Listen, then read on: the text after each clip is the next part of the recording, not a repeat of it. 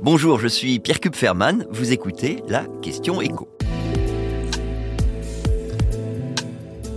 Pourquoi les hausses de tarifs dans les transports en commun sont inéluctables? Les transports en commun n'échappent pas à la hausse des coûts de l'énergie. Et pour bien comprendre l'équation à laquelle sont confrontées toutes les villes, toutes les régions qui gèrent des réseaux de, de bus, de métro, de trains régionaux, il faut déjà rappeler qu'en France, le prix des billets et des abonnements est loin de couvrir le coût réel de fonctionnement de lignes de transport en commun. On va mettre de côté ce que coûte la création d'une ligne de tram, de métro ou l'achat de nouveaux autobus. Non, on prend juste l'exploitation. En moyenne, dans les villes sans tram ni métro, la part payée par l'usager, c'est 11%. C'est deux fois plus si le réseau comprend des lignes de métro ou de tram, mais en Ile-de-France, on s'approche des 40%, mais c'est normal, c'est pas tout à fait le même réseau. Alors qui paie le reste? Eh ben, euh, les entreprises, avec une part qui va de 40 à 60%, selon les agglomérations, et puis euh, la collectivité. Et donc la question aujourd'hui, c'est de savoir qui va prendre en charge l'envolée des coûts de l'énergie notamment. Ah ben, vous avez ceux qui militent pour que ce soit les employeurs, sachant que les entreprises paient déjà deux fois. Elles payent un impôt appelé le versement transport, qu'elles règlent même si leurs salariés viennent travailler en voiture.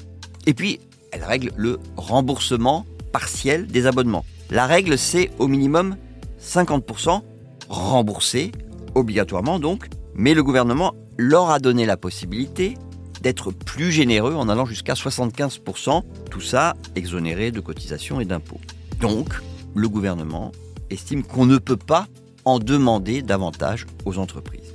Il y a le Sénat qui suggère une autre piste, réduire la TVA qui pèse sur le prix des billets et des abonnements. Et ça, ça reviendrait à faire davantage financer par l'État les transports dans les grandes villes. Le taux de TVA, c'est la suggestion du Sénat, passerait de 10 à 5,5%, avec un manque à gagner pour l'État de l'ordre de 280 millions d'euros par an, perte de recettes que le Sénat suggère de compenser par une hausse de la fiscalité sur le tabac.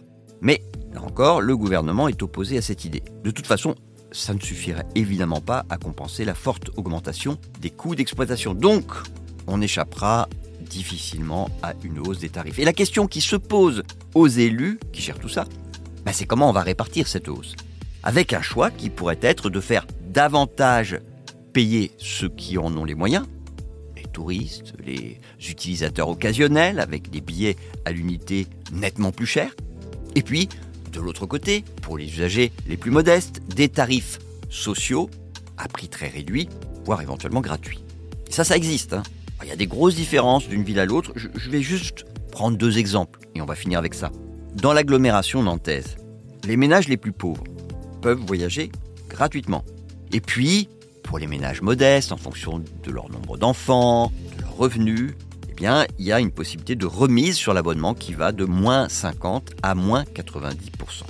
Mais on peut faire beaucoup plus simple avec l'exemple de Milan, où les enfants de moins de 14 ans voyagent gratuitement et les usagers de plus de 60 ans payent leur abonnement 14 euros par mois, avec une contrainte quand même, ne pas prendre le métro tôt le matin quand ils sont montés.